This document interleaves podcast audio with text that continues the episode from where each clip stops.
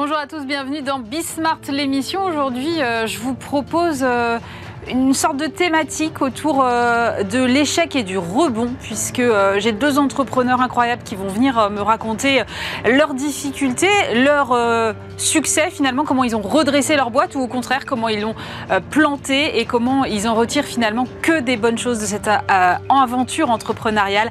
On sera avec Kevin Solaire et avec Barbara Dupuis dans quelques instants. On parlera également de streaming musical et de Deezer qui fait la course à la rentabilité avec un objectif fixé en 2025. Le directeur général adjoint viendra nous détailler sa stratégie. On prendra euh, de la hauteur, littéralement avec un entrepreneur qui a gravi tous les échelons de la société Jarnias jusqu'à en prendre la direction. Le groupe est aujourd'hui spécialisé dans les travaux d'accès difficiles en hauteur avec plein de diversification et plein de challenges quotidiens dans des milieux incroyables. Et puis on terminera euh, avec notre rendez-vous autour des mots de la com puisque Charlotte Fessou sera avec nous comme tous les mois. C'est Bismart l'émission, c'est parti.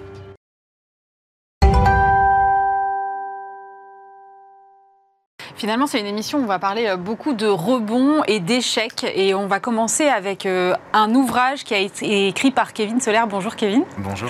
Alors, vous êtes euh, six fois champion du monde de street workout. Vous êtes le CEO de Virtim, qui est une entreprise spécialisée dans le métavers.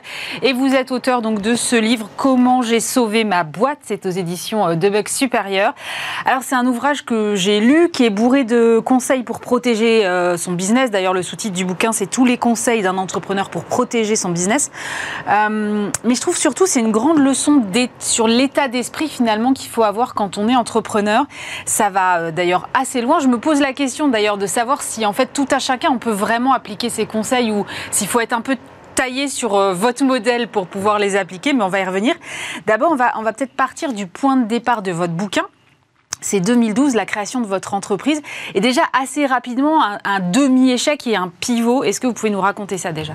Bah, C'est sûr, c'est qu'initialement, une entreprise aujourd'hui qui est une entreprise de métavers, donc dans les nouvelles technologies, on devait initialement monter une entreprise dans les agences immobilières. Rien à voir. Donc euh, rien à voir. Euh, et euh, d'ailleurs, c'est drôle puisque l'entreprise porte toujours le nom le nom euh, technique de la première entreprise, donc euh, DDGI, domaine du golf immobilier, pour la petite anecdote. Ouais. c'est resté, puisque ça fait partie de l'ADN de cette entreprise. Et on a changé de région pour monter cette entreprise avec mon associé. Et finalement, toutes les banques qui nous suivaient dans notre première région dans laquelle on était connu, qui était la Franche-Comté, quand on démarre dans le sud, euh, finalement, les banques passent régionales et nous disent, bah, en fait, on ne financera pas votre projet. Alors que nous, on avait déjà avancé pas mal d'argent, on avait passé énormément de temps. J'avais quitté une carrière en Australie qui était quand même une carrière plutôt intéressante dans les nouvelles technologies aussi. Mmh. Et euh, premier pivot, donc euh, bah, comment finalement on finance une entreprise quand les banques vous suivent pas?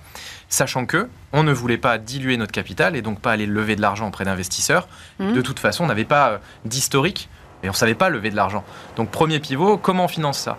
Et finalement, bah, ce qui est assez drôle, l'histoire fait bien les choses, puisque on va financer ça grâce à notre point différenciant sur l'agence immobilière, qui était de faire des visites virtuelles des biens. Ouais. Et on se dit, bah, en fait, les visites virtuelles, ça peut euh, se, se coupler à n'importe quel type de business, notamment l'hôtellerie. Et très rapidement, la première semaine, on vend une première visite virtuelle à un hôtelier. Et là, on se dit, OK, finalement, c'est peut-être ça le modèle, euh, c'est peut-être ça l'entreprise qu'on doit monter, une entreprise de visite virtuelle. Donc on passe de l'immobilier très vite à euh, l'agence de visite virtuelle, ce qui nous permet de lancer l'entreprise. Et justement, alors votre entreprise, elle démarre euh, assez vite et assez bien. Et puis un jour, vous croisez votre comptable dans le couloir qui vous dit qu'en fait, vous êtes au bord du dépôt de bilan. Euh, Est-ce que vous, enfin, quelle est votre réaction? Parce que j'imagine que ça a dû être un état de choc si vous pensez vous que votre entreprise va bien et que votre comptable vous dit en fait pas du tout. En fait, il faut se mettre dans le contexte. On vient de déménager nos locaux. On passe sur un étage beaucoup plus gros, beaucoup plus un plateau très grand, des, des locaux très modernes à la Google, Mmh. euh, là où moi j'ai fait une partie de ma carrière. Et en fait, euh, je comprends pas puisque le comptable me dit bah écoutez, ça va pas du tout. Les comptes sont au rouge. Et je leur dis mais moi le chiffre d'affaires, on n'a jamais fait autant. On vient de déménager, on vient de recruter. Comment c'est possible? Voyez que mon associé, c'est lui qui gère cette partie-là, finalement, l'administratif, le financier. Et en fait, euh, bah, ils me disent, non, non, n'oubliez pas que vous êtes gérant de l'entreprise, donc les comptes, c'est vous qui devez les valider. Je dis, mais vous savez, moi, j'y comprends rien. Je fais confiance à mon associé, voyez-le. Non, vous êtes gérant, vous n'avez pas compris. Vraiment, là, il faut qu'on se parle. Et finalement, bah, effectivement, je découvre que les comptes sont au rouge. Euh, la banque, on est le 26 du mois, je crois, à ce moment-là, Mhm. me dit euh, et m'appelle, me dit voilà, bon, Kevin, vous êtes le gérant, effectivement, alors que j'avais jamais eu de contact finalement avant avec eux, tout mon associé qui gérait ça, et qui me disent on ne passera pas les salaires ce mois-ci. Et là, vous retrouvez le 26 du mois, vous pouvez pas passer vos salaires, euh, vous êtes bloqué, vous venez de déménager, vous avez dépensé pas mal d'argent, Ouais. vous avez contracté des crédits auprès euh, de banques et de la BPI notamment euh, pour pouvoir financer ce développement. Et vous vous retrouvez complètement bloqué. Donc là, effectivement, c'est la douche froide. C'est souvent la question qu'on me pose. comment on réagit face à ça? Bah, Honnêtement, on n'a pas vraiment de réaction. On ne sait même pas comment faire. Euh, on est démuni. Et là, il y a deux cas de figure. C'est soit bah, finalement euh, vous vous suicidez parce que euh, c'est trop compliqué, soit bah, en fait vous rebondissez et vous dites bah, c'est la vie en fait, c'est comme ça, il faut savoir rebondir. Et qu'est-ce qui s'était passé en fait? C'est que votre associé euh, vous avait trahi et avait fait des choses qu'il fallait pas sur les comptes? En fait, je ne veux pas avoir de pensée négative par rapport à ça, mais effectivement, mon associé, je découvre que euh, bah, il a des soucis personnels, etc., et que euh, pour assouvir ses soucis personnels, ou en tout cas combler le Mm. manque d'argent qu'il avait euh, dans sa vie personnelle, a récupéré de l'argent de l'entreprise pendant des années euh, sur des petits montants progressifs, et puis ces petits montants qui ont grossi finalement et qui ont alerté en fait les comptables. Qu'est-ce que, qu'est-ce que vous faites à ce moment-là? Vous vous dites, euh, OK, il faut que, que je mette en place un plan pour rebâtir. Et, et comment est-ce qu'on... Parce qu'en fait, effectivement, vous ne pouvez pas laisser pourrir la situation, quoi. Ah bah, c'est impossible. De toute façon, on sait enfin, pertinemment que quelques jours après, euh, les banques viennent chercher les cautions, Mm. cautions personnelles de la totalité des crédits de l'entreprise. Donc, c'est-à-dire que si l'entreprise tombe, c'est à moi, à titre personnel, de rembourser. À ce moment-là, j'ai pas l'argent pour rembourser en plus les cautions. Et je suis caution solidaire, c'est-à-dire que je dois rembourser aussi ceux de mon associé. Mm. Sachant que mon associé est insolvable à ce moment-là aussi, bah, finalement, tout me retombe dessus. Et moi, j'ai pas d'option euh, à ce moment-là que d'essayer de trouver une solution, donc de mettre en place un plan finalement. Et ça donne le parallèle avec justement l'histoire de ce livre sur ma carrière euh, qui était parallèle hein, à cette carrière professionnelle de sportif de haut niveau. Ouais. On apprend finalement d'avoir une rigueur et de mettre en place un plan d'action sur le long terme. Il n'y a aucun moment où vous vous dites, euh, de toute façon, le match est plié, on est le 26 du mois, il n'y a plus rien à faire, autant mettre la clé sous la porte? Alors, dans la vérité, euh, si, on se le dit toutes les 10 minutes, et 10 minutes après, on se dit non, mais c'est impossible, je peux pas abandonner. C'est mon bébé, j'y ai consacré plus de 10 ans, euh, j'y ai mis mon énergie, et je, je- ça ne tombera pas. Et ça ne tombera pas pour une autre raison, je ne peux pas me permettre que ça tombe. Donc en fait, je pense que dans le fond, à partir du moment où on n'a pas le choix, bah, c'est là qu'on devient euh, hyper pragmatique. Non, mais on a toujours le choix. Oui, c'est oui, facilement, j'aurais pu dire non, mais on laisse tomber, euh, je me mets en faillite et Ouais. voilà, mais je, je ne considère pas l'échec en fait. Euh, euh, ça aurait pas forcément été un échec si j'avais su rebondir derrière, mais je ne voulais vraiment pas que ça tombe. C'est mon bébé encore une fois, et je pouvais pas laisser tomber ce bébé-là. Et on peut le faire sur un parallèle, sur une, une histoire euh, personnelle qu'on pourra avoir dans un couple, etc. À un moment, faut, faut arrêter de dire quand c'est cassé, on peut rien faire. En fait, faut essayer de rebâtir et se dire, ok, prenons les fondamentaux finalement. Qu'est-ce qui marche dans cette entreprise? On a du chiffre d'affaires, on a des clients, euh, les salariés me suivent. Donc euh, on peut en faire quelque chose. Maintenant, il faut couper toutes les dépenses superflues. Euh, il y a un certain nombre de mesures de gestion à mettre en place. Mais l'échec, c'est pas possible. Puis je regardais l'équipe que j'avais autour de moi, euh, le chemin parcouru, c'était trop dommage. Je pouvais pas me permettre de, de faire tomber cette entreprise. Vous passez par un plan de sauvegarde à ce moment-là, et, euh, et en fait, vous en dites le plus grand bien du plan de sauvegarde. Carrément. Euh, et là, je suis un fervent fan de- du plan de sauvegarde. Ouais. Il faut savoir un chiffre 0,1% des sociétés en plan de sauvegarde s'en sortent. Alors, c'est un chiffre qui est minime pour plusieurs raisons. Ouais. La première, c'est que la- le plan de sauvegarde, soit il est choisi par des entreprises pour euh, geler la dette et donc du coup diminuer le prix euh, de, de- de- de l'entreprise et renégocier sa dette derrière Mm. beaucoup moins cher que le prix de la dette globale. Parce qu'on Ouais. a le droit de racheter un plan de sauvegarde euh, en dessous, inférieur au prix de la dette. Ou alors, ce sont des entreprises qui simplement sont perfusées le temps d'un plan de sauvegarde pendant 6 mois, 8 mois, 1 an, Mm. et qu'on sait techniquement qu'elles vont décliner derrière et passer en liquidation. Bah, nous, on était un peu entre les deux, c'est-à-dire qu'on s'est dit potentiellement pour rach- racheter la dette plus tard, puisque l'entreprise génère du profit. Euh, mais en parallèle, euh, on voulait pas euh, tomber en liquidation. Donc c'était un bon entre-deux que je ne connaissais pas du tout avant. C'est pour ça que j'en parle dans le livre, parce que c'est une procédure que très peu de gens connaissent. Combien de fois durant cette histoire, on m'a dit oui, vous étiez en liquidation, vous étiez en redressement? Non, plan de sauvegarde, c'est pas tout à fait pareil. Il y a la conciliation, le plan de sauvegarde, et après on a redressement et liquidation. Et c'est très intéressant parce qu'on peut renégocier ses dettes. Ça nous permet d'être protégé par le tribunal de commerce. Il faut le savoir, le tribunal de commerce vous protège à ce moment-là, fait que vous n'avez pas à payer vos dettes antérieures et va vous permettre de renégocier ça, sur, euh, étalonné, sur, Mhm. euh, échelonné sur 10 ans globalement. Donc ça nous a vraiment permis d'avoir une bouffée d'air frais et c'est ce qui a permis qu'on puisse payer les salaires puisque pendant les six premiers mois vous êtes en période d'observation et là du coup vous ne payez plus ce qui est antérieur à la date à laquelle vous passez en plan de sauvegarde. Donc vous ne payez que ce qui vient demain en fait. Et ça nous a permis d'avoir ce, vent d'air frais, de pouvoir payer les salaires et de, et de, relancer finalement un peu la machine. Vous parlez aussi dans le livre du, de l'impact sur euh, le regard extérieur, c'est-à-dire quand vous allez voir euh, vos clients, vos prospects et que bah, vous êtes en plan de sauvegarde. Donc euh, comment est-ce que les gens réagissent à ce moment-là et comment vous arrivez à les convaincre que c'est juste une phase finalement? Alors très honnêtement, c'était vraiment la plus grosse hantise qu'on a eue avec l'équipe. Hein, globalement, c'est comment on gagne un appel d'offres alors qu'on est en plan de sauvegarde. Nous, on ne travaille qu'avec des grands groupes. Comment les grands groupes vont nous faire confiance alors qu'ils vont voir, euh, attention, en rouge, plan de sauvegarde, mm. société pas sécure Finalement, on a joué la transparence. Et je pense que j'en parle beaucoup dans le livre. La transparence, c'est une notion qui est clé. Vaut mieux dire les choses pour désamorcer la bombe qui arrivera de façon d'une manière ou d'une autre plus tard.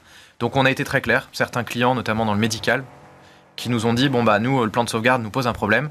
Je leur ai dit écoutez, je suis prêt à faire un plan de pilotage avec vous. Tous les six mois, vous avez accès à nos comptes. Et vous voyez qu'on a de la trésorerie et que de toute façon, vous ne payez que quand on a terminé les prestations. Ce qui fait que, quoi qu'il arrive, on ne pourra pas vous mettre en défaut. Et euh, ça a bien marché, puisque finalement, ils nous ont fait confiance. Ils n'ont jamais regardé les comptes, dans les faits, mais euh, je pense qu'ils ont vu que, vu qu'on était transparent, c'est qu'on savait là où on allait, et je pense aussi que cette capacité à convaincre, parce qu'on était sûr qu'on allait y arriver, c'est vraiment un point qui était hyper important pour eux. Euh, aujourd'hui, votre entreprise va bien. Elle, euh, elle, est en plus passée sur un, encore un troisième peut-être euh, pivot sur, sur le métavers. Mais qu'est-ce qui a été le plus difficile pour vous? Parce que quand on dit le bouquin, on se dit OK, le mec il surfe sur les difficultés, tout va bien. Bah, ouais, j'ai l'impression que c'est un peu l'histoire de ma vie. En fait, on m'a toujours dit tu as, eu plein de difficultés dans ta vie, mais tu as toujours réussi à rebondir. Donc, j'ai jamais eu l'explosion exceptionnelle. on n'en est pas là. Je pense que ça arrivera peut-être prochainement, on l'espère. mais surfer sur les difficultés, je pense que c'est aussi ce qui fait qu'on apprécie les moments où c'est légèrement plus calme. Et c'est ce qu'on dit toujours, hein, quand on est malade, on apprécie le moment où on ne l'est plus. Et là, euh, euh, c'est le côté challenger. C'est vrai que j'ai toujours été un challenger. Et euh, j'ai pas signé une carrière d'entrepreneur depuis que j'ai 18 ans pour finalement avoir un long fleuve tranquille, tout simple. Sinon, je serais salarié et j'aurais choisi une autre carrière. J'ai pas de problème avec ça, mais c'est un choix. Et je pense que j'aime finalement cette adversité, cette difficulté. Euh, et, si demain ça devient trop simple, je pense que ça va vite m'ennuyer. Vous euh, parlez quand même de, des risques de burn-out, du, stress, de la gestion du stress, de euh, aussi la solitude de l'entrepreneur. Comment est-ce qu'on peut euh, gérer tout ça? Parce qu'effectivement, tous les chefs d'entreprise qui nous écoutent sont forcément confrontés à un moment ou à un autre à ces sujets-là. Alors, c'est des sujets qui sont clairement trop peu euh, traités, je pense, parce qu'on parle beaucoup sur le côté salariat. Euh, on n'en parle pas assez sur les entrepreneurs, parce mm. qu'on est aussi, nous, extrêmement susceptibles, et notamment à la solitude et à l'isolement, il hein, faut le savoir. Moi, ça a été une période très compliquée psychologiquement. Euh, j'ai eu la chance, je pense, grâce au sport, de me dire, je mets des œillères, c'est un des chapitres, je mets des œillères et je passe à, enfin, je, regarde que devant moi. Et ce qui se passe à côté, c'est pas grave. L'image qu'on peut avoir de moi, de l'entreprise, euh, des choix que j'ai dû faire parfois, qui sont pas des choix simples, hein, quand on doit se séparer de personnes parce qu'on peut pas les payer, euh, quand on doit planter des fournisseurs parce qu'ils bah, font partie du plan de sauvegarde. J'avais jamais eu de dette de ma vie avant, donc je me suis retrouvé dans une situation où j'ai dû gérer ça et je me suis retrouvé très seul. Et finalement, bah, vous vous rendez compte que les conseilleurs sont pas les payeurs, mm. donc les gens autour de vous non mais faut arrêter, t'as pas eu de chance donc euh, laisse tomber. Euh, d'autres qui vous disent non non mais fais ça. Et en fait, je pense que dans ce cas-là, certes c'est bien d'avoir un avis extérieur, mais il faut savoir une chose, ça reste vous qui êtes maître à bord et c'est vous qui allez assumer les conséquences et les responsabilités de ce mm. qui va se passer. Donc euh, il faut trouver son exutoire. Moi, j'en ai deux personnellement, c'est le sport et la musique. Et je pense que de garder cet équilibre, de garder une routine, ça fait qu'on arrive à avoir cette capacité à pas se sentir seul. Et on parle de cette routine le matin, de se lever, faire son lit, etc. C'est pas. Enfin, c'est réel. Je veux dire, c'est hyper important de garder cette routine pour euh, bien s'habiller, etc. Et de dire, ok, c'est pas grave, je repars au combat et euh, je suis marqué par ça, certes, mais je retourne au combat. Et le dernier point, c'est d'essayer de trouver euh, des bons conseils. J'en parle aussi beaucoup dans le livre. Je pense que les conseils à ce moment-là sont clé vraiment dans les décisions qu'on va prendre parce que eux ont des notions techniques que l'on n'a pas. Donc c'est de pouvoir envisager toutes les possibilités et surtout de pouvoir en parler avec des gens qui connaissent réellement euh, les, engagements et les difficultés possibles que ça peut emmener euh, en fonction des décisions qu'on va prendre. Et l'idéal absolu, c'est d'être dans des cercles où il y a d'autres chefs d'entreprise, puisque euh, je peux rassurer les, entrepreneurs qui nous écoutent, ça nous arrive à tous. il n'y a, pas de carrière d'entrepreneur qui ont eu que des success stories. Ça n'existe pas. Et on ne peut pas avoir de success stories sans s'être planté avant, puisqu'on mm. apprend tellement et je le dis d'ailleurs, je, referai cette aventure avec plaisir. avec plaisir, c'est un terme un peu, un peu complexe, mais en tout cas, je le referai exactement pareil, puisque j'ai appris beaucoup de choses. Et en général, l'aventure entrepreneuriale, on cherche pas l'argent, on cherche l'apprentissage, on cherche la courbe, euh, l'évolution euh, mm. de l'homme en tant que tel, avec un grand H, hein, bien entendu. Et, cet apprentissage, pour moi, il était primordial. Et j'ai appris beaucoup de choses que je ne connaissais pas. Et aujourd'hui, je suis très content. Et d'ailleurs, dans mes futures boîtes, je sais que ça me servira énormément. Euh, il y a beaucoup de conseils très, très pratiques, à la fois sur les méthodes de vente ou de la communication. Mais vous avez aussi une grosse partie qui est liée à ce qu'on appelle le mindset, en fait. Et vous dites des choses genre, chaque difficulté est une opportunité de se challenger. Il faut se faire confiance, soyez agile, adaptez-vous. Euh, mais est-ce que ces préconisations, où là, effectivement, on reconnaît le sportif de haut niveau, euh, tout à chacun peut se les accaparer Parce que quand même, ça nécessite euh, une grosse, grosse discipline et une grande, grande force mentale, je pense. En fait, j'ai compris une chose aussi pendant cette, cette épreuve, et, c'est drôle parce que j'ai une amie qui vit exactement la même, la même épreuve que ça en ce moment, qui passe en plan de sauvegarde, etc c'est que euh, oui, c'est pas donné à tout le monde d'avoir cette capacité de, euh, de mettre de côté le côté humain finalement, parce que c'est ce qu'on doit faire, hein. on doit s'enlever ses sentiments et se dire je réagis de manière très pragmatique et mathématique. Mm. C'est d'ailleurs comme ça que je me définis maintenant, pragmatique et mathématique. Donc oui, ça peut s'adapter à tout le monde. Non, c'est pas facile. Oui, ça nécessite des sacrifices et des fois d'aller un peu à l'encontre de ses valeurs sur certains points. Maintenant, il faut rester intègre, il faut rester transparent, il faut se dire qu'on le fait euh, dans le bien global parce qu'à la fin, bah, ça a sauvé des emplois, ça a sauvé bah, des solutions qu'on a déployées pour des clients. Euh, ça a sauvé des prospects avec lesquels on travaille euh, ou, des, partenaires, etc. Euh, donc oui, c'est adaptable pour tous. Et encore une fois, je, pense sincèrement que tout ce qui est dit là, sauf les conseils ultra techniques, comptables, etc., ça peut s'adapter à un couple, ça peut s'adapter à une relation amicale, etc. C'est savoir pivoter dans des difficultés, dans des moments qui sont plus complexes. Mm. C'est avoir cette capacité de dire, OK, ça marche pas, c'est pas grave, posons le stylo, on regarde, mais on regarde vite et on agit l'exécution, elle est clé, en fait, je pense, là-dedans. Trois jours de décalage, on n'avait peut-être pas la trésor pour payer les salaires qu'on a pu payer finalement. Donc l'exécution, c'est la clé. C'est avoir la possibilité de faire. Vous faites, vous vous trompez, on adapte, on change, on évolue, on refait. C'est ça qui est important. Et ça, c'est donné à tout le monde. Après, euh, il faut se faire un peu violence, certes, et j'ai pas toujours fait les choses en étant content de les faire, hein, soyons honnêtes. Mm. Ce que je dis, j'étais en burn-out, euh, je pense, je me le suis pas avoué, mais j'étais en burn-out parce que j'étais très fatigué, euh, euh, on est hyper irritable, on se sent super seul, on a l'impression que tout le monde veut vous trahir, et c'est humain, c'est normal. Après, il faut prendre du recul dessus et il faut, savoir pourquoi on le fait. Tant qu'on garde l'objectif en ligne de mire, je pense que c'est là qu'on peut y arriver sans trop de difficultés, entre guillemets. Merci beaucoup, Kevin Soler. Je rappelle euh, votre livre Comment j'ai sauvé ma boîte. C'est aux éditions de Bug Supérieur.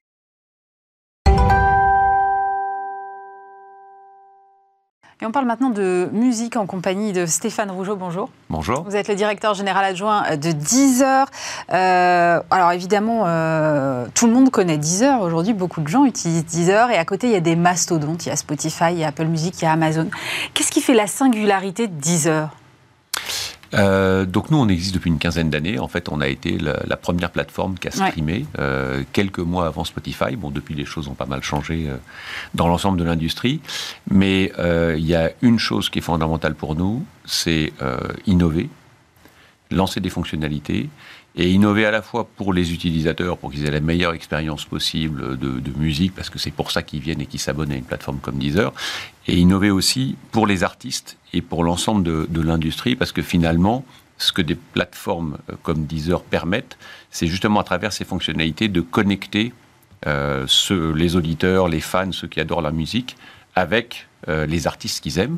Alors historiquement et depuis le début, principalement à travers le catalogue et puis les titres qui sont disponibles, mais de plus en plus à travers de nouvelles fonctionnalités. Et à chaque fois qu'on peut innover pour permettre ce lien et ce lien entre les artistes et les fans, bah, finalement, on remplit notre fonction et c'est quelque chose d'assez spécifique à Deezer. C'est quoi justement ces fonctionnalités? Parce que moi, euh, basiquement, je me dis, OK, c'est une appli de streaming, je lance ma musique et basta. C'est quoi ces fonctionnalités qui permettent cette interaction aujourd'hui? Alors, D'abord les fonctionnalités euh, de départ et les fonctionnalités euh, de base qui existent et qui ont été renforcées depuis 15 ans, c'est vraiment les fonctionnalités qui vous permettent d'accéder à la musique que vous aimez. Mais en fonction de votre profil, parce qu'on a chacun une manière de vivre la musique différemment, mmh. ça peut être soit de rester dans la musique que vous aimez, euh, et puis de vous, la, de vous la ramener, parce que finalement, on écoute des titres il y a un an, il y a deux ans, il y a trois ans. Oui, mais parfois aussi, il y a des titres qu'on écoutait il y a 3-4 ans, puis qu'on n'écoute plus, hmm. et puis que de temps en temps, on aime bien pouvoir réécouter, sauf qu'on n'y pense plus. Et donc, les algorithmes qu'on a, ils nous permettent justement, en fonction de ce que vous écoutez ou de ce que vous avez écouté, bah, de vous reproposer, et puis derrière, si vous souhaitez vous ouvrir vers des nouveaux titres, vers des nouveaux artistes, bah, de vous permettre de découvrir. Et donc, euh, la, la, première chose qui est fondamentale justement dans ces plateformes-là et dans ce que nous on fait en termes d'innovation, mm. c'est à travers les algorithmes et puis à travers toutes les fonctionnalités qu'on a, de vous permettre finalement de, de, à la fois euh, aller vers les musiques que vous aimez ou que vous aimiez, et puis d'aller découvrir de nouvelles musiques et de nouveaux artistes, si c'est ce que vous souhaitez. Bon. Donc ça, on l'a fait. On l'a fait avec Flow Mood, euh, qui vous permet, en fonction de votre humeur, justement, bah, de euh, d'avoir une sorte de radio personnalisée infinie sur des titres que vous aimez. Puis bientôt, on va faire un Flow Mood où ça permettra d'aller vers plus de découvertes ou au contraire de rester dans vos zones de confort avec un peu moins de découvertes. Voilà, donc on va s'adapter en fonction de, des besoins et des souhaits de chaque utilisateur. Et après, on, est en train de rajouter tout un tas d'expériences. Euh, bah, vous avez probablement vu en décembre, on a, on a lancé Blind Test. Mmh. Donc Blind Test, alors il n'y a pas de lien direct avec les artistes, mais là encore, euh, on, on, sait très bien que dans l'interaction et l'engagement avec la plateforme, qui nous permettent, nous derrière, d'être encore plus personnels dans ce qu'on peut proposer euh, à l'utilisateur euh, sur ses choix musicaux, euh, ce sont des fonctionnalités qui nous permettent d'être encore meilleurs et encore plus adaptés aux besoins de chacun. Et après, on a fait du live streaming et on va continuer à faire du live streaming. et puis encore, voilà, on a un certain nombre d'autres fonctionnalités. On a fait les lyrics. Donc on a, on a été les premiers à lancer justement les, paroles. Mmh. Et, on a lancé il y a un peu plus d'un an la traduction des paroles. Et, et on voit aujourd'hui, par exemple, les lyrics, c'est une des fonctionnalités. Il y a 45% de nos utilisateurs qui tous les mois vont regarder les paroles et vont lire les paroles des titres qu'ils écoutent parce qu'ils ont besoin de comprendre le sens parce que finalement la musique a ce pouvoir qui n'est pas uniquement un pouvoir euh, d'écoute euh, mais un pouvoir d'émotion et puis un pouvoir aussi d'expression et à travers la musique que j'aime, j'exprime qui je suis. Mhm. Euh, et aussi, j'exprime les communautés auxquelles j'appartiens ou auxquelles je veux appartenir. Donc, c'est l'ensemble de, de ça qu'on permet de faire et de le faire à la fois pour chacun, mais aussi de plus en plus de manière partagée soit dans des communautés euh, de fans, soit partagé également avec les artistes. Vous exprimez très bien, euh, sans le dire, que, c'est quand même une entreprise très technologique. Donc euh, évidemment, j'imagine que ça nécessite beaucoup d'investissement, tous ces développements. Comment vous monétisez votre audience aujourd'hui, hormis le fait des abonnements? Donc nous aujourd'hui on est concentré sur l'abonnement. Mm. Euh, on, a, on a un canal d'acquisition gratuit, mais notre objectif c'est que finalement ceux qui utilisent Deezer de manière gratuite avec de la publicité basculent sur de l'abonnement parce qu'il y a beaucoup plus de fonctionnalités et il y a la véritable expérience. Donc ça, ça a été historiquement la façon dont Deezer s'est développé. On a aujourd'hui quasiment 10 millions d'abonnés. Euh, à la fois 3 millions et demi en France et puis le reste dans, dans, plein de pays dans le monde. Euh, et jusqu'à présent, l'essentiel de la monétisation pour toutes les plateformes de streaming mmh. a été fait à travers l'abonnement mensuel. Et avec en plus un abonnement qui, jusqu'à l'année dernière, était au même prix qu'au moment du lancement, en 2007 mmh. ou en 2008, puisqu'il était resté à, 9,99 euros ou 9,99 euh, Ce qui veut dire en termes réels, évidemment, que le, coût de la musique et la valeur de la musique avaient baissé. Euh, puisqu'en 15 ans, ça n'avait pas bougé. Donc nous, on a été les premiers il y a un an à remonter le prix de l'abonnement d'un euro, alors c'est aussi parce que derrière il y avait une qualité euh, haute fidélité euh, et aujourd'hui l'abonnement est à 10,99€ et on a bien vu l'ensemble des acteurs du secteur, en tout cas Apple, Amazon et dans pas mal de territoires Spotify, ont remonté également leur prix de 1 euro. Et ce qui nous intéresse, nous, c'est finalement de commencer à rajouter des expériences et des fonctionnalités qui ont de la valeur pour les artistes parce qu'elles leur permettent de partager plus et d'avoir plus d'expérience et mm. plus de connexion avec les fans qui les intéressent. Et puis pour les fans d'accéder à des choses qu'ils n'auraient pas par ailleurs, mais pour les artistes qui les intéressent. Et donc euh, on l'a vu avec le live streaming et on va le faire avec d'autres choses. Il peut y avoir du merchandising, il peut y avoir du ticketing, il peut y avoir tout un tas d'autres fonctionnalités où cette fois-ci euh, on pourra les monétiser et ça rapportera de l'argent à la fois à l'artiste et puis à l'ensemble de l'industrie, mais au-delà simplement d'un abonnement qui vous permet d'avoir accès à 90 millions de titres euh, qui est vraiment l'abonnement générique. Donc voilà, on est en train de travailler sur toutes ces dimensions-là, ce qui permettra de continuer à augmenter notre ARPU mhm. euh, et, et, surtout de proposer à nos utilisateurs des expériences qui sont des expériences uniques, qui sont des expériences beaucoup plus valorisées et en plus spécifiques à ce qu'ils recherchent plutôt quelque chose de générique pour tout le monde. Vous euh, parlez beaucoup des artistes. Toujours la question, c'est la rémunération des artistes. Et je crois que vous avez engagé une réflexion sur ce sujet avec euh, Universal Music. Où en est cette réflexion aujourd'hui? Est-ce que vous avez des pistes qui avancent? Donc nous, ça fait euh, maintenant 4 ou 5 ans qu'on essaye de faire évoluer le modèle de rémunération des artistes. C'est quelque chose qui ne dépend pas de nous, mm. mais qui dépend des labels. Hein. Donc nous, je vous rappelle, on reverse en gros quasiment 70% de notre chiffre d'affaires, c'est-à-dire que quand un abonné paye 10,99 euros et qu'on enlève les taxes, nous on reverse 70% de ça aux ayants droit. Soit les, soit les labels, soit les publishers. Euh, donc ça, c'est reversé à l'industrie. Euh, et euh, le, la question de la rémunération des artistes, c'est quelque chose qui est décidé par les labels ou par les publishers. Nous, on leur fournit la data sur les streams et c'est eux qui décident de la façon dont c'est fait. Euh, depuis quelques années, on pousse un modèle qui s'appelle UCPS, qui est de dire bah, on va plutôt faire une rémunération en fonction de ce que chaque consommateur a, écouté, plutôt que de mutualiser. Euh, pour l'instant, on n'est pas encore arrivé à, pousser ce modèle. Il y a des réflexions qui ont euh, eu lieu chez les labels et notamment chez UMG, qui est d'avoir un modèle de rémunération qui est plus artiste-centrique c'est-à-dire d'éliminer et de ne pas rémunérer le contenu qui ne vient pas des artistes. On sait très bien que sur les plateformes, de plus en plus, avec euh, soit l'intelligence artificielle, soit tout un tas de, technologies, il y a des bots qui poussent des streams. Il y a de la fraude euh, avec des streams qui correspondent pas à de la musique. Il y a du contenu qui n'est pas du contenu musical. Mhm. Et, tout ça, c'est des streams qui derrière vont capturer une partie de l'abonnement et vont le reverser finalement à des, à des personnes ou à des sociétés qui ne représentent ou qui ne sont pas des artistes. Donc euh, le modèle de rémunération artiste-centrique euh, sur lequel on est en train de travailler avec Universal et avec d'autres, c'est un modèle qui permettra d'éviter que une partie de l'abonnement soit reversée à ce type de contenu mhm. et que l'essentiel ou quasiment tout l'abonnement aille vraiment rémunérer les artistes. Et en fait, on peut combiner le modèle artiste-centrique et puis le modèle user-centric était celui dont je parlais un petit peu avant. Et je pense que dans les mois qui viennent, une fois qu'on aura bien avancé dans ces discussions-là, les labels pourront, eux, faire évoluer le mode de rémunération et nous, on sera tout à fait capable de leur fournir toutes les données permettant de faire ça. Euh, il y a une autre, un autre sujet qui est en cours de réflexion, c'est euh, le rapport sénatorial qui préconise de taxer les plateformes de streaming. C'est une réflexion qui revient régulièrement pour financer la musique française. Quelle est la position de Deezer aujourd'hui sur ce sujet? Donc nous, on était ravis euh, qu'il y ait une mission qui puisse permettre de voir un petit peu quelle était, quelle était la situation de la, création musicale en France, mm. et puis du CNM, et puis quel était la meilleure mode de financement. Après, je ne vous cache pas évidemment qu'on a été extrêmement déçus de voir le résultat, puisque mm. la recommandation de taxer euh, les, services, les services de streaming.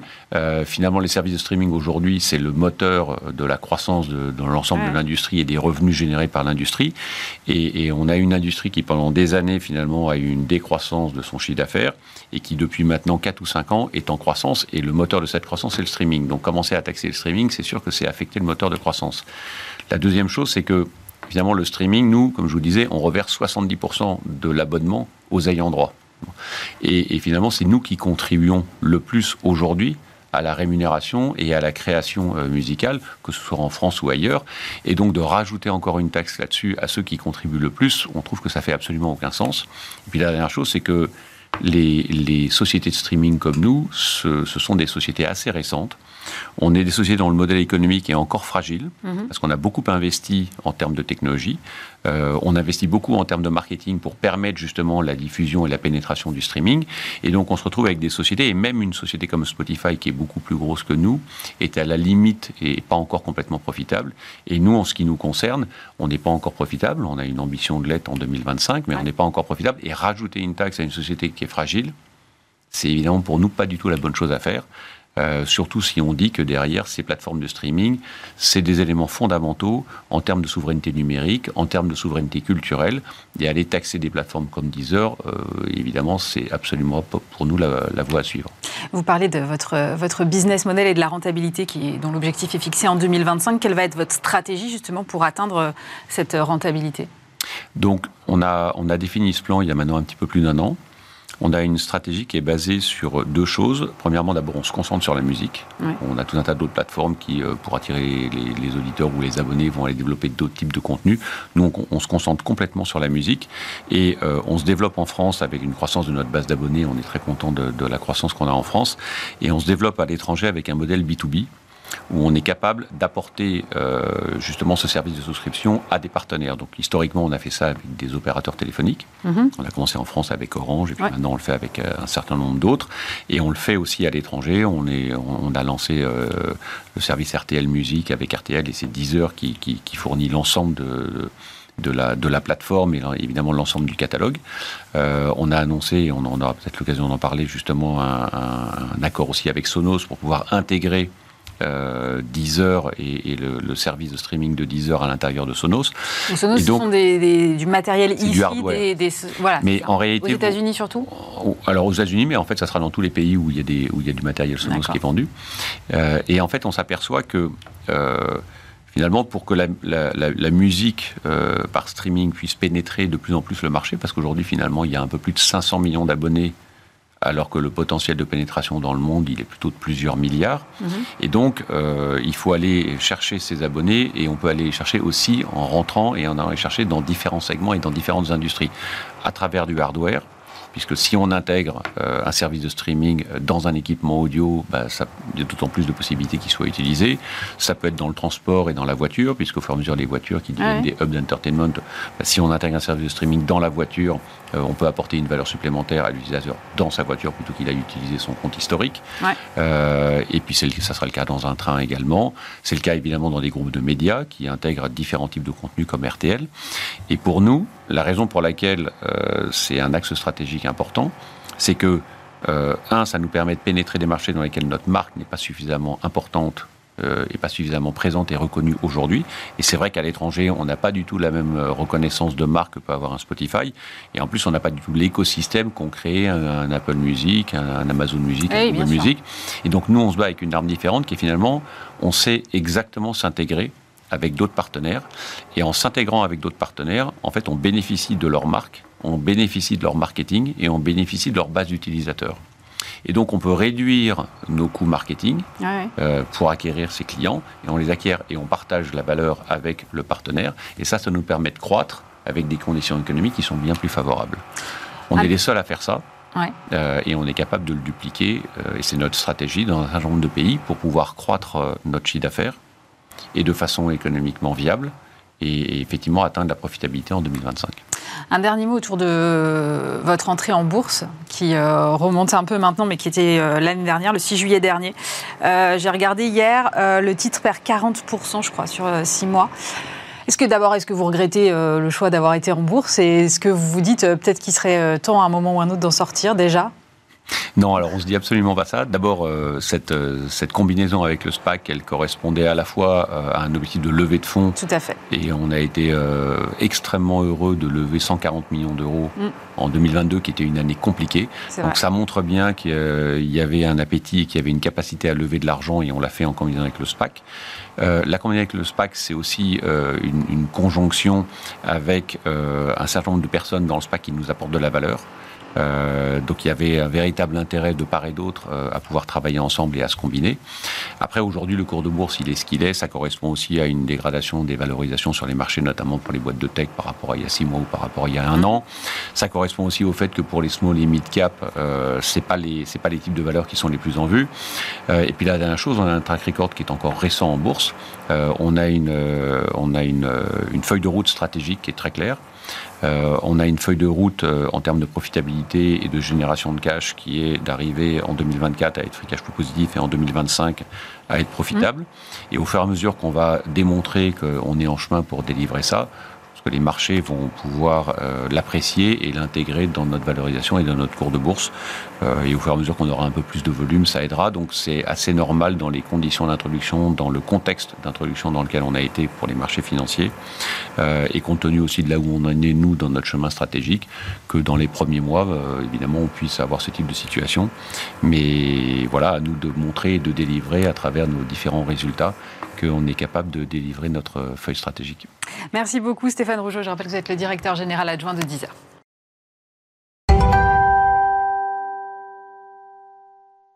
Et je reçois maintenant euh, Xavier Rodriguez. Bonjour. Bonjour. Vous êtes le PDG de Jarnias. Et alors, avec vous, on va prendre littéralement de la hauteur, puisque Jarnias est une entreprise spécialisée dans les travaux en hauteur, d'accès difficile. Vous êtes présent, par exemple, sur le chantier de Notre-Dame de Paris. Euh, et alors, moi, j'ai lu votre parcours avec euh, grand intérêt. Parce qu'en fait, vous êtes entré dans l'entreprise euh, il y a 14 ans comme technicien cordiste. Mais qu'est-ce qui vous a attiré euh, dans ce milieu? Comment on se dit, tiens, je vais grimper au bout d'une corde pour aller faire des travaux un peu dangereux et inaccessibles eh ben parce qu'en fait, c'est un, c'est un métier qui est passionnant, parce qu'on a une hauteur de vue qui est complètement incroyable, euh, on a une diversité d'activités qui est complètement folle, et donc du coup, euh, petit à petit, on m'a laissé ma chance, déjà, ça c'est important de le rappeler, et donc du coup, en fait, euh, j'ai pu, en travaillant très difficile, très durement, en fait, passer l'ensemble des échelons. Donc je, suis passé de technicien, comme vous l'avez mmh. dit, en arrivant dans l'entreprise, mais par chef d'équipe, chef de chantier, conducteur de travaux, chargé d'affaires, directeur technique, directeur de filiale, Et j'ai pris la présidence du groupe il y a à peu près 4 ans. Euh, et effectivement, on a réorganisé le capital du groupe et on a continué à accélérer notre croissance. Mais alors, euh, c'est quand même assez rare de voir des, des, hommes et des femmes, en tout cas aujourd'hui, qui, qui, débutent en bas de l'échelle et qui gravissent tous les échelons. À quel moment vous vous êtes dit, euh, tiens, finalement, cette entreprise, je prendrais bien les rênes?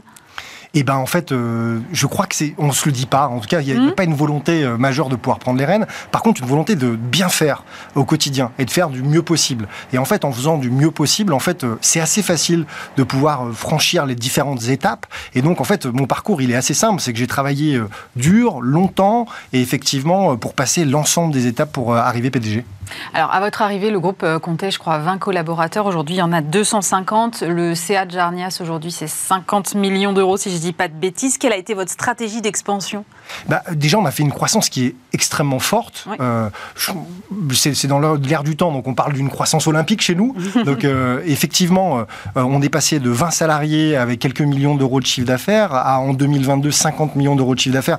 Puis les chiffres ont changé parce qu'on recrute très fort, donc à plus de 300 salariés. Alors, on a une croissance organique à peu près de 25% par an, déjà qui est une croissance. C'est une bonne croissance, hein. qui, est, qui est une croissance forte. Et puis, effectivement, en 2022, 2022, on a accéléré avec des opérations de croissance externe. Donc, on a pu déployer euh, effectivement notre stratégie de croissance externe. Et donc, on a fait euh, l'acquisition et on s'associe avec de belles entreprises et des gens qui sont pionniers aussi dans le domaine des travaux en hauteur, mais avec des spécificités. Donc, on est La montagne, c'est ça, par exemple La montagne, par exemple, ou mmh. alors le nucléaire aussi, qui est un, qui est un enjeu majeur, puisque ah, il, y aura, il y aura bientôt six nouveaux réacteurs en France. Donc, en fait.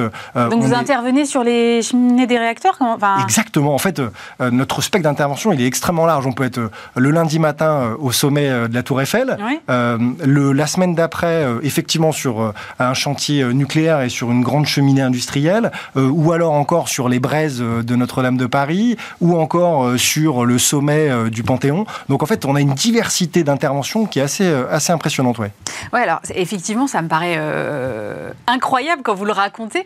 Et je me dis, est-ce que c'est un réel facteur d'activité, cette espèce de terrain de jeu, entre guillemets, euh, sur lequel vous intervenez Ou au contraire, est-ce que ce sont des métiers tellement euh, euh, techniques, tellement à risque aussi, que euh, vous avez du mal à recruter J'arrive pas à mesurer. Alors, euh, sur nos métiers, euh, effectivement, aujourd'hui dans le groupe, on a 80 métiers. Et donc, en fait, c'est des compétences expertes à chaque fois. Donc, le métier de la hauteur, c'est en soi une compétence experte. Ensuite, on vient ajouter des blocs de compétences. Mm. Donc, on a des cordistes maçons, des cordistes soudeurs, des cordistes peintres. donc et donc, vous il faut multiplier la, la complexité là pour Exactement, exactement. Donc, ça veut dire que. Alors, je ne vais pas vous dire que c'est facile de recruter, mais on a un métier qui est extraordinaire. On parlait euh, à l'instant euh, des sites sur lesquels on intervient. Effectivement, on a une diversité très importante de lieux sur lesquels on intervient, et donc du coup, ça nous donne un peu plus de facilité pour recruter. Mais on recrute énormément. Cette année, en 2023, on cherche 100 nouveaux collaborateurs dans tous les métiers, hein, que ce soit euh, effectivement dans les métiers manuels, mais aussi on cherche des conducteurs de travaux, des conducteurs d'engins, des gens qui vont nous aider à pouvoir concevoir dans, dans nos bureaux d'études. Donc on a une politique de recrutement qui est extrêmement forte pour effectivement euh, combler ces 80 métiers qui font partie du groupe. Euh, on disait, alors effectivement, euh, l'environnement est, magnifique, mais, mais ça reste quand même des métiers dangereux. Comment est-ce que vous appréhendez le facteur de risque? Alors, métier dangereux, non. Notre métier, c'est un métier de la sécurité avant tout, et le métier de la sécurité en hauteur. Donc, en fait, nos équipes, elles sont formées à gérer cette sécurité. Et j'ai envie de dire qu'en fait, on ne fait pas d'économie sur la sécurité, encore moins chez nous. Et donc, c'est pour ça aussi que dans une période qui peut être parfois difficile dans le BTP, notre activité continue à se développer et notre secteur est en perpétuelle augmentation c'est un marché qui pèse aujourd'hui 650 millions d'euros de chiffre d'affaires. On en est... Au euh, niveau français ou... Au niveau français. Mm. On en est la référence française. Et justement, euh, euh, on s'est mis en ordre de bataille pour aller chercher l'Europe. On est déjà présent en Suisse. Et donc, on a l'objectif, effectivement, sur les prochaines années, d'aller de venir chercher l'Europe et donc de devenir leader technique européen de nos métiers de la hauteur. Qu'est-ce qui, qu'est-ce qui vous manque aujourd'hui pour justement franchir ce cap? C'est le déploiement progressif à l'international. C'était un secteur que vous n'aviez pas du tout adressé euh, aujourd'hui? En fait, jusqu'à présent, en fait, on suivait nos clients euh, dans leurs grands projets internationaux. Donc, on faisait déjà des interventions euh, en dehors de nos frontières françaises. mais je crois que C'était dans les bagages d'eux. C'était dans les bagages d'eux. Et puis, ça ne va pas dans le sens dans lequel aujourd'hui on doit aller. On doit se rapprocher au plus près de nos marchés. D'une part, parce qu'on a une responsabilité dans les écosystèmes dans lesquels on intervient, donc pour créer de l'emploi, pour créer de la richesse. Et aujourd'hui, il n'y a pas de sens, en fait, à se déplacer à travers le monde avec des avions, alors qu'on pourrait effectivement pouvoir s'ancrer sur des territoires pour pouvoir développer notre activité. Donc notre projet de déploiement international, il est aussi là, il est aussi au fait pour répondre aux grands enjeux de demain concernant la planète. Euh, donc ça, c'est un sujet qui est important pour nous. Vous avez un, autre axe de, de déploiement qui, qui, je crois, touche à l'acoustique aussi? Oui, tout à fait. En fait, les sujets de pollution, euh, c'est un sujet pour, pour lesquels euh, qui nous tient à cœur. Alors déjà, nous, on intervient avec des hommes, mm. donc au départ, c'est quand même des métiers qui sont décarbonés, euh, mais aussi, effectivement, la deuxième cause de pollution dans les villes, c'est la pollution sonore. Et donc aujourd'hui, on a fait l'acquisition d'une start-up qui s'appelle Acoustim et qui effectivement répond à cet enjeu-là de pouvoir dépolluer les villes du bruit. Et donc, il y a des systèmes de, de, de, de bâches acoustiques qui sont installés sur les chantiers pour en réduire le bruit. Et comme on a plein de chantiers autour du studio, vous voyez, je, trouve que c'est une excellente idée. merci, Je voulais absolument finir là-dessus. À bon entendeur. Merci beaucoup, Xavier Rodriguez. je rappelle que vous êtes le PDG de Jarnias.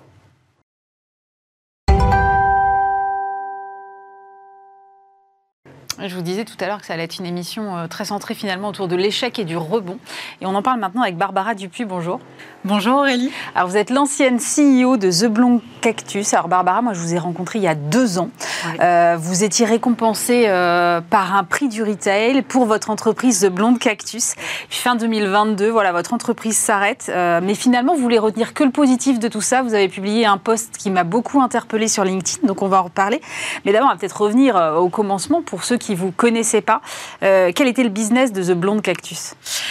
Le business de The Blonde Cactus, euh, c'est un, une marque de décoration florale et végétale euh, qui alliait en fait des objets anciens recyclés à des fleurs séchées et des plantes autosuffisantes. Voilà, donc c'était l'univers du cadeau, du plaisir, voilà, le plaisir d'offrir, l'art de recevoir, qui, voilà, qui, constituait le l'ADN de, de, la marque et, des produits en tant que tels. Donc, euh, le combo euh, fleurs et, et, objets, euh, de décoration. Et en plus avec un côté recyclé, durable, donc qui marchait, qui marchait plutôt bien d'ailleurs. Ah oui, oui, ça marchait. Enfin, ça marchait bien. Euh, ça marchait très bien et euh, on a une croissance euh, qui était, qui était continue sur les quatre premières années. On faisait en moyenne 100% de croissance chaque année. Mm. voilà, dans une, dans une moindre mesure. Hein. En 2021, on a fait 400 000 euros de chiffre d'affaires. Donc, c'est pas non plus extraordinaire, mais je pense toujours que, enfin, dans ce type de, de, sur ce type de sujet, c'est pas une notion d'ordre de, grandeur de chiffre, en mm, mm. au final, parce que ça change rien. Euh, la finalité, euh, voilà, elle est, elle, est, elle est la même qu'on fasse 2 euh, millions d'euros de chiffre d'affaires ou 400 000 euros, c'est la même, la, même problématique. donc du coup, fin 2022, vous décidez d'arrêter. Pourquoi Qu'est-ce qui s'est passé? Bon, alors il y a un problème de conjoncture mmh. économique qui est lié, voilà, enfin, les, les, raisons on les connaît, on va pas revenir dessus. on a aussi, pour ma part, mon marché qui s'est retourné. c'est extrêmement compliqué euh, le marché de la fleur, enfin du végétal euh, au global. Euh, donc ça fait deux, deux, grosses raisons. Deux grosses raisons, deux bonnes raisons. Et, et là, en fait, sur, basé, si vous voulez, sur les succès de, de, 2021, on s'est dit, OK, c'est le moment de lever de l'argent, parce que je ne l'avais pas fait je ne l'avais pas fait jusque-là. Il y a eu, avec le Covid, un pivot, etc., qui, qui s'est opéré euh, sur euh, le business model de, de, de, la marque, euh, qui s'est axé un peu plus sur de l'événementiel. Il y a eu les pop-up, c'est là où est intervenu le prix Unibail, etc. donc, on, on, a, on a repensé le, le, business model, on l'a recentré sur de l'événementiel. et c'était une, une, nouvelle façon de faire du retail. Et là, on s'est dit, OK, donc on a les résultats suffisants pour, pour, pour lever de l'argent, sauf qu'en fait, le, contexte, en fait, euh, structurelle économique fait que euh, on n'a pas réussi. Et euh, à ce moment-là, malheureusement, c'est le moment où on a commencé à manquer de cash. Ouais. Et, ah bah, enfin, et du coup, quand vous vous retrouvez dans une avec une sorte de fragilité, enfin, une fragilité financière, très difficile de, de quand on s'autosuffit plus, Très difficile de, de, rebondir. Et, euh, et, on se retrouve un peu dans le besoin financier. Et là, on est euh, quand même beaucoup moins en, situation de, force face à de potentiels investisseurs, etc. Euh, donc ça, c'était le, ça, c'était un des points d'entrée sur 2022, la difficulté, enfin commencer à sentir la difficulté de, lever de l'argent. et puis, comme je le, disais tout à l'heure en off, il y a effectivement cette cette, il y a cet essoufflement en fait aussi qui se, qui, qui, qui, est même pas palpable, il est factuel sur euh, le fait que le marché, euh, il, est ce qu'il est et que y a, le produit est moins désirable et, du coup c'est d'autant plus difficile à vendre, à pitcher et à prouver parce que euh, voilà le, comment je peux dire le le, produit étant moins désirable, il faut aussi se faire à une. il, voilà, il faut se faire à cette idée et, c'est factuel et on ne peut pas aller contre ça en fait. Voilà. Néanmoins, alors. Euh, au-delà de toutes les difficultés que vous racontez là, euh, vous dites je ne vois pas l'échec, je vois l'épanouissement et l'apprentissage. Qu'est-ce que vous n'auriez, qu'est-ce que vous avez appris dans cette aventure que vous n'auriez pas appris ailleurs? Euh, bah déjà, l'entrepreneuriat, c'est être seul, surtout quand on est solopreneur. Euh, et, on a beau être hyper bien entouré euh, par d'autres entrepreneurs ou, par des associés financiers, etc. on est quand même seul à la barre et ça, ça, le fait d'avoir personne en fait sur qui s'appuyer, ça, ça vient vraiment poser quelque chose de, de très. Enfin, la solitude, c'est très intime. Mm. Et, euh, et, je pense que moi, ça m'a, appris euh, euh, la résilience, la patience et, et, encore une fois, savoir accueillir l'échec.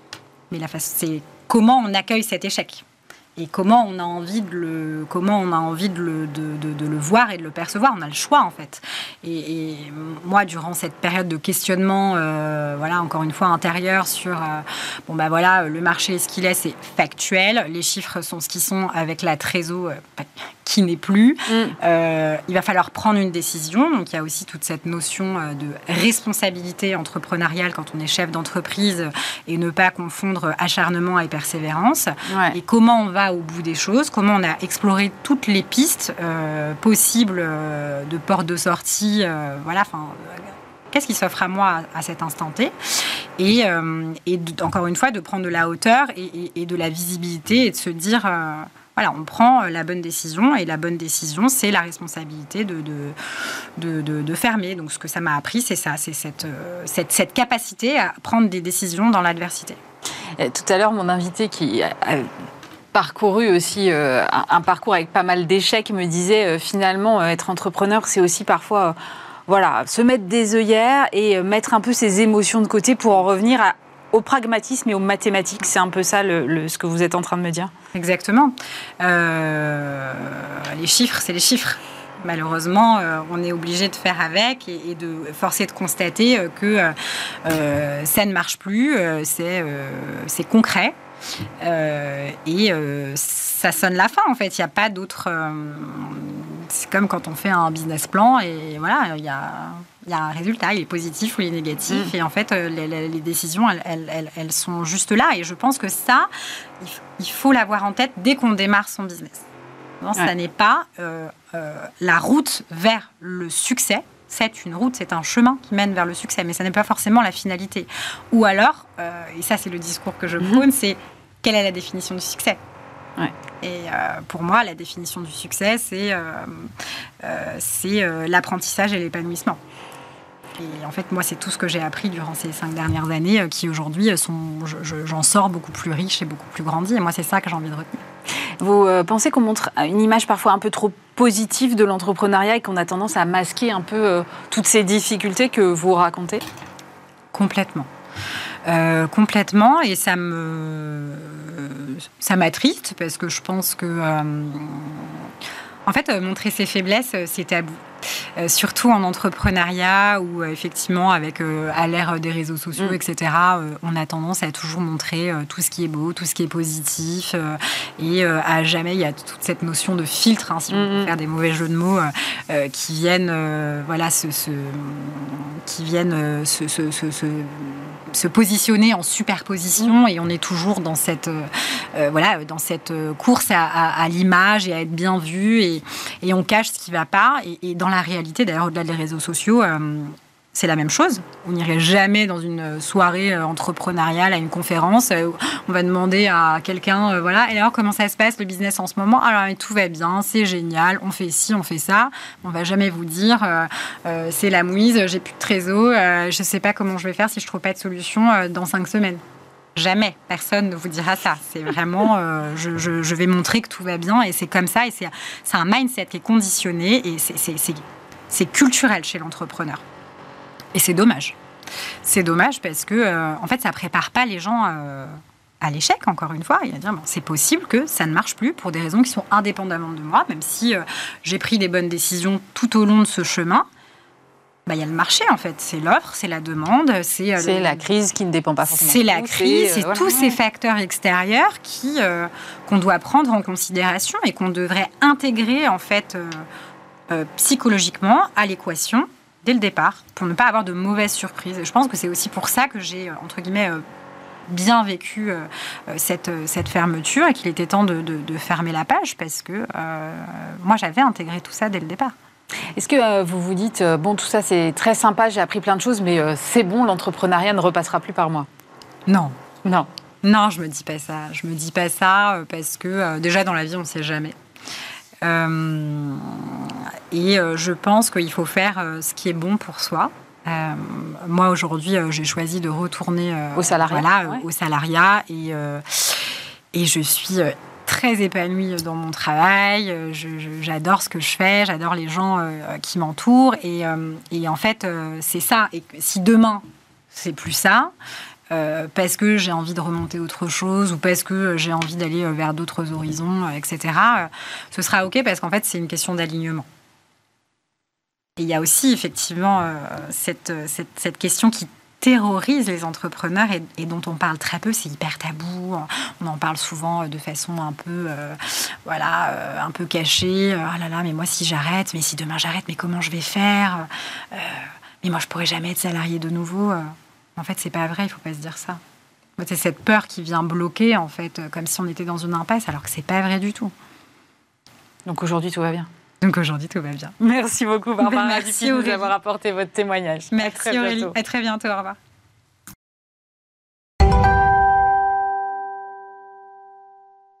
On termine cette émission euh, avec notre rubrique mensuelle autour des mots de la com. J'accueille Charlotte Fessou. Bonjour Charlotte. Bonjour. Vous êtes euh, directrice générale adjointe en charge du développement et du marketing chez W. Charlotte, vous avez choisi un mot qui va un petit peu au-delà de l'univers de la com, mais qui concerne toutes les entreprises qui nous regardent. Exactement. Euh, ce ce mois-ci, nous avons choisi un mot qui est l'EVP, l'Employee Value Proposition. Pardon, j'ai un petit peu de mal à le dire parce que c'est un mot un petit peu compliqué, qui veut dire proposition de valeur euh, des entreprises envers leurs collaborateurs et leurs futurs collaborateurs. D'accord. Et évidemment, c'est un sujet qui est central aujourd'hui dans la performance des entreprises. On parle beaucoup euh, d'un contexte euh, notamment de guerre des talents. Le Mm. Covid a complètement revisité euh, les attentes des collaborateurs envers les entreprises. Et surtout aujourd'hui, il y a une nécessité pour les marques de mieux travailler leur image recruteur pour mieux attirer finalement les collaborateurs au sein de leurs entreprises, mais aussi pour les retenir et donc favoriser la performance de leur business. Mais alors, euh, il y a beaucoup de concepts autour de, de ce, cette notion de marque employeur que vous évoquez, Charlotte. Oui. Euh, Est-ce que euh, l'EVP, comme vous dites, et Oui. son petit frère, l'employer branding, Oui. fonctionnent de pair? Comment ça fonctionne? Alors exactement, pour résumer, l'EVP, c'est la proposition de valeur, donc tous les éléments tangibles et intangibles que l'entreprise propose à ses collaborateurs pour euh, le rémunérer d'une certaine manière euh, de ses actions au quotidien pour l'entreprise, alors que l'employer branding, finalement, c'est l'image euh, de la marque en tant que recruteur, donc qu'elle arrive à diffuser auprès de ses différents publics. Donc c'est là où les agences de communication et de branding interviennent, puisque nous, on est là pour mettre en mots et en récit, finalement, cette valeur ajoutée et cette valeur immatérielle et matérielle que Ouais. l'entreprise propose à ses collaborateurs, et donc pour les attirer ou pour les retenir, mais aussi pour créer une dynamique interne. Est-ce que vous avez des petits exemples à nous donner? Moi, j'aime bien les exemples. Ouais, nous aussi, on aime bien les exemples. Évidemment, Patagonia, alors c'est un exemple sur ce sujet d'employé value proposition, mais aussi euh, en tant que marque, euh, en tant que telle.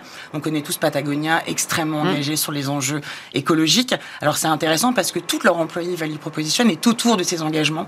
Ils proposent des congés dédiés à leurs collaborateurs pour qu'ils puissent justement travailler dans des associations engagées sur l'écologie. Ils travaillent beaucoup sur des programmes autour de la santé mentale, autour de la parentalité. Leurs locaux sont pensés pour être évidemment euh, autour du mieux-être des collaborateurs, mais aussi euh, dans une optique écologique. Et c'est intéressant parce que leur fondateur, il y a quelques mois, a déclaré qu'il allait reverser 100% de ses actions dans des associations euh, écologiques. Alors vous allez me dire quel est le rapport avec euh, l'employé value proposition. Alors c'est fait partie de l'image de marque au global. C'est attractif pour les clients, mais c'est aussi attractif euh, pour les collaborateurs. Et donc, ça donne envie aux collaborateurs de mieux travailler ou de rejoindre l'entreprise en tant que telle. Il y a un autre exemple qui est intéressant, alors plutôt en termes de campagne marque employeur. C'est une campagne qui a fait le groupe La Poste, qui n'a pas forcément une image au départ extrêmement attractive en termes de marque employeur. Euh, ils ont créé une campagne qui s'appelle We Are La Poste, où ils montraient des portraits de collaborateurs, mm. qui a permis, un, de montrer les vrais collaborateurs de La Poste, les différents métiers de La Poste, mais surtout de valoriser cet engagement social au plus près finalement des populations, qui est aussi aujourd'hui un argument extrêmement recherché par les collaborateurs, fierté, mais aussi par les futurs recrutés. Et donc encore une fois, j'imagine qu'il y a euh, un lien avec, euh, avec les résultats business euh, derrière Charlotte. Évidemment, tout ça est un cercle vertueux. encore mm. une fois, il y a beaucoup d'études qui montrent à quel point c'est important de travailler sur sa marque employeur pour favoriser son business model. Il y a notamment une étude de l'Institut Gallup qui a révélé que les entreprises qui travaillent bien sur leur EVP ont une augmentation de 10% de la productivité de leurs employés. Ah. C'est quand même un chiffre qui est intéressant. Et un autre chiffre qui est intéressant, c'est Harvard Business Review qui a montré que plus on travaillait bien sa proposition de valeur vers ses collaborateurs, il y avait une amélioration de 37% de la satisfaction client. Donc ça montre à quel point tout ça est extrêmement vertueux. Euh, si je résume, euh, l'EVP a une incidence positive ou négative sur l'attraction des nouveaux collaborateurs, sur la rétention des talents, sur la performance et donc aussi sur le business. Exactement. Ce qui est aussi super intéressant, c'est que l'EVP, au-delà d'être un actif du business, ça permet de rassembler euh, autour de la table des métiers qui ne se parlent pas forcément euh, en interne. Évidemment, c'est un sujet de ressources humaines, un sujet de communicant, mais c'est avant tout un sujet de direction générale. C'est intéressant parce que ça travaille aussi tout ce qui va être employé expérience, qui était le mot dont on parlait mm. le mois dernier. Et finalement, ça réunit des entités qui ont tout un même objectif, c'est le mieux-être des collaborateurs et l'attractivité des nouveaux collaborateurs. Et donc ça, c'est extrêmement vertueux.